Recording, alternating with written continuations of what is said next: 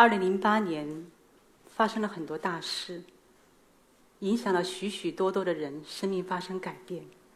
我也是因为那一年走上了截然不同的人生路。年末的一天和朋友聚会，席间他谈到生养他的村庄，唯一没有改变的是村小教师。他说。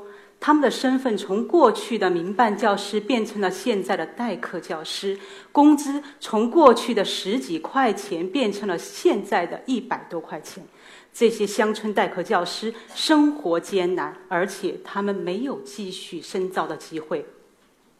他特别的痛心，他跟我说：“三十多年过去了，祖国发生了翻天覆地的变化，可是乡村教育却还是那样。”他跟我说：“李娟，你是我们当中最有条件、最具备条件做这个事儿的人，你能不能挑头来帮助这些代课教师做点事儿？”朋友说的现状是个案还是普遍？我还是有些疑惑。于是我在网上查询到了大量反映乡村教师的现状的信息，这些信息让我很震动。更让我震动的是，我看到了一本叫《国之痛》的书。看完之后，我夜不能寐。我决定要去那些地区去看一看，我要了解最真实的乡村教育现状，我要了解最真实的乡村代课教师的现状。于是，二零零九年的正月十六号，我选择了这样一个寓意吉祥团圆的日子出发。我去了四川、湖南、广西和贵州的边远山区调研。调研的第一站是四川的白云村小学。因为留守儿童无人接送，所以白云村小学是唯一没有被拆点并校保存下来的。说是小学，其实不过就十个孩子，三个年级，他们都挤在了一个教室里上课，只有一位老师。当时的白云村小学是三百块钱租借的老乡的民房，这个房子我们看到它外面的一层薄薄的土已经脱落了。冬日的寒风几乎没有过多的遮挡，就这样刺骨的吹进了教室。我看到孩子们那冻得通红的脸和那满手的冻疮，那一刻我被深深的触动。触动我的不仅仅是这样的条件和孩子们的可怜。当我和唯一的老师吴理才沟通以后，我崩溃了，因为做代课教师工资微薄。吴老师的儿子在很小的时候。得病没有得到很好的医治，留下了后遗症。八岁的时候，孩子旧病复发，突发离世。儿子过世后的第二天，当他拖着沉重的脚步走到教室，看到和自己的儿子一般大、活蹦乱跳的学生的时候，他再也忍不住，趴在了课桌上放声痛哭。孩子们也抱着他哭成一团。吴老师跟我说。这是他上三十九年来上的最艰难的一堂课。随着调研的深入，当我走过一个又一个的村庄，我发现吴老师不过是千千万万个乡村代课教师的缩影。乡村代课教师，他们是中国特定历史时间段的一个教师群体，他们是没有身份的在编教师，但是他们却。在农村公办教师师资力量不足的情况下，弥补了这个缺陷。虽然他们的教学水平可能离一个合格的教师还有一段的距离，因为没有在编身份，他们无法享受和公办教师一样的同工同酬，大多生活困难，举步维艰。生活的匮乏，身心的疲累，与他们所肩负的使命形成了巨大的反差。他们仅仅靠着良知和责任在艰难前行。在孩子们的脸上，我可以看到那一张张纯真质朴的眼神，看到他们是对未来无限的渴望和憧憬。但是在这些代课老师的身上，我看到的是他们对生活的无奈，对家人的愧疚和对未来。不知所措的迷茫，我看到一切，但是我却无法言尽一切。刚开始，我也无法苟同或者是理解这种被称为情怀和奉献的东西。我记得当时我问过吴立才老师，我说：“你为什么不放弃？”他告诉我：“面对家庭的困难，我曾经是想放弃出去打工，可是我看到孩子们那一双双求知的眼神，我无法拒绝。如果我不教，他们怎么办？是的，如果他们不教，这些孩子们怎么办？就是因为这样的理由。当我面对无数个这样真实鲜活的生命，他们告诉我的都是这样的答案。正因为如此，所以当年几十万乡村代课教师在用他们卑微的生命支撑了中国的乡村教育。老师是天底下最光辉的职业。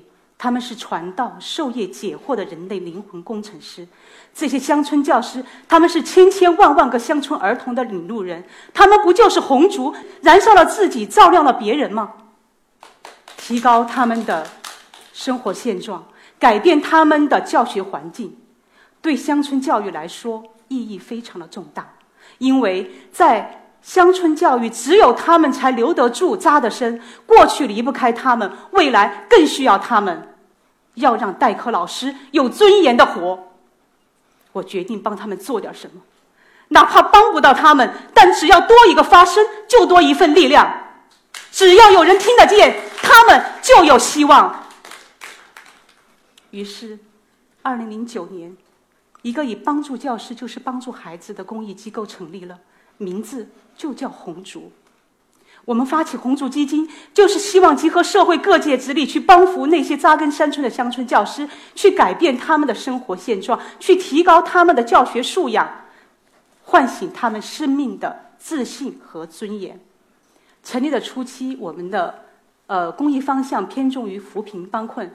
当时我们发起一个千元温暖计划，就是希望在春节的时候给到这些乡村教师每个人一千块钱的春节慰问金。在这个项目执行过程当中，我们去到的老师家基本都是家徒四壁。莫继伟老师告诉我，他已经三年没有在家过年了，因为每年的寒暑假他都会出去打工补贴家用。他说，收到我们这一千块钱，让他感到了温暖。他终于可以和自己八十岁的老母亲一起过年。还有黄长珍老师，因为家里实在太困难，他本来已经打算放弃教书，出去打工。收到我们千元温暖金以后，让他感受到了坚守的价值和意义，所以他放弃了打工，又坚守在了三尺讲台上。我们在执行项目的过程当中，很多老师感动到哭。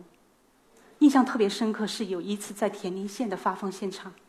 一位中心校的校长，他突然走到我们中间，他向我们深深的鞠了一躬，他含着眼泪说：“我是中心校的校长，今天我是带我们中心校的代课老师来的。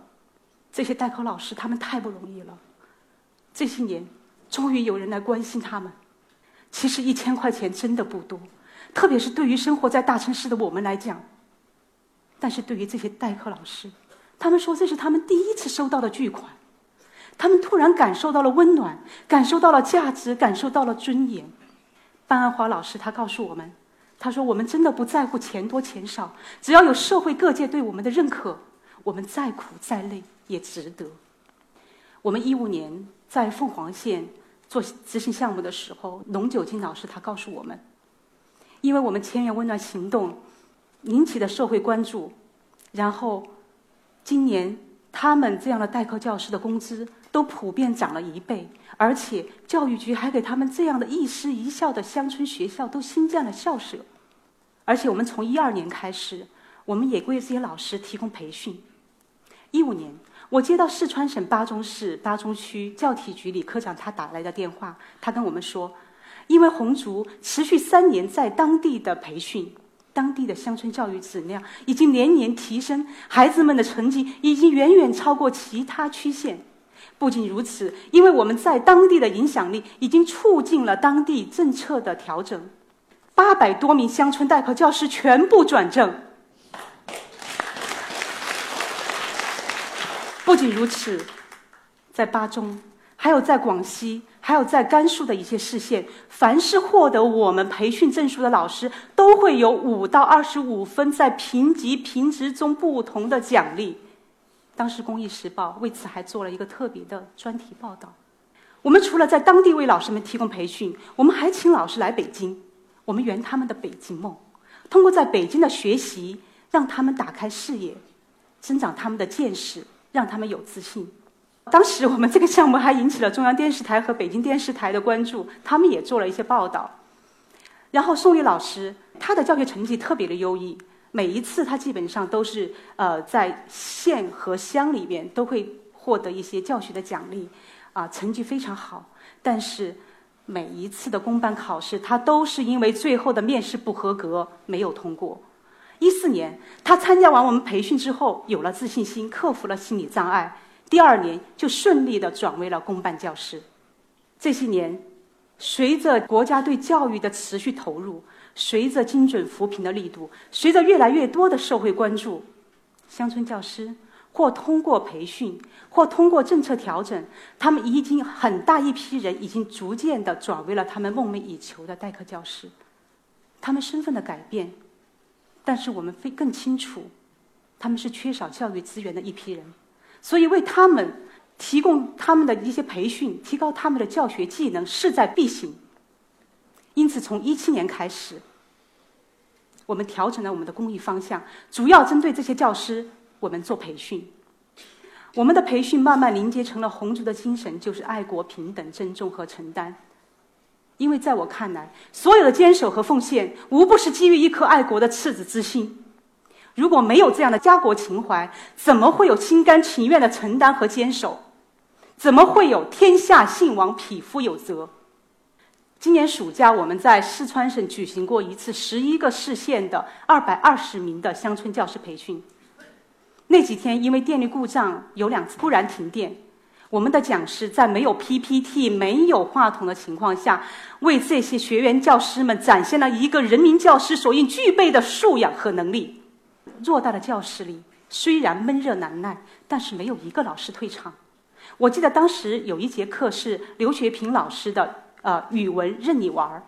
刘学平老师他是从我们第一届红族培训到现在十二期，一期都没落下的金牌讲师。当时他就通过让老师在讲台上做游戏这样的方式来指导老师们怎么去引导学生，通过细致入微的观察来写好一篇作文。怎么通过打开思维，让自己的课堂变得灵活生动？他的课让老师们醍醐灌顶，老师们惊叹：“哇，原来语文课可以这么上！”为了将培训再落实，我们还在每个周六做线上培训课，来巩固老师们所学的知识。所以，我们的课堂被老师们称之为是永不结业的班集体。我们一些学员老师还将我们的培训总结和我们的红族精神总结带回到学校去，给其他的老师做二次培训。老师们说，红族的培训是刻进骨子里、融进血肉里的培训，因为有了过去六年的培训经验和近十年的公益历程，我们知道乡村教育缺什么，乡村教师需要什么，所以我们的培训可以说是为乡村教师量身打造的。我们除了满足于他们的基础课程以外，我们还涵盖了数字教育、班级管理、师德师风、心理教育，还有包括呃国学，还有国防教育等等。然后在培训的方法上面，我们除了提高他们的理论知识以外，我们更注重的是实操性，也就是说，让这些老师学了就能用。另外，我们在讲师的选择上面也是精挑细选。我们的讲师都来自于一线，他们都是有丰富的教学经验，都是非常优秀的一流的讲师，而且他们对帮扶这些乡村教师有着特别朴素的初心。更重要的是，多年的教学经历，他们总结了自己一套特别灵活多样而且独特的教育方式。荣获一九年全国模范教师的黄玉英老师，他在总结会上他说。红烛的培训是他从教三十年来参加过最有效、最打动人心、最实用的培训。我们在青农河北青农培训的时候，总结会上，教体局的李局长他也是这样说的：“他说，红烛的培训是实实在在的培训，是深入人心的培训，是接地气的培训。所以他还号召老师们学习红烛精神，发扬红烛精神。我们的培训。”还唤醒了老师们对职业的认知和使命感的认知，樊梦平老师他就说，他们那个地方年轻的老师都已经走了，他也在想说，我是不是还要坚持下去？但是参加完我们培训之后，他有了方向。他说，乡村教育离不开我们这些乡村教师。经过十年的公益历程，我们的项目覆盖了十五个省，九十一个贫困区县，一千四百所村小，五千名代课老师受益，近十万个学生受惠。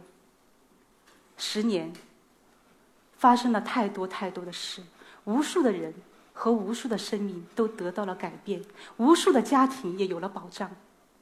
我们很多老师，他们也变得越来越有力量。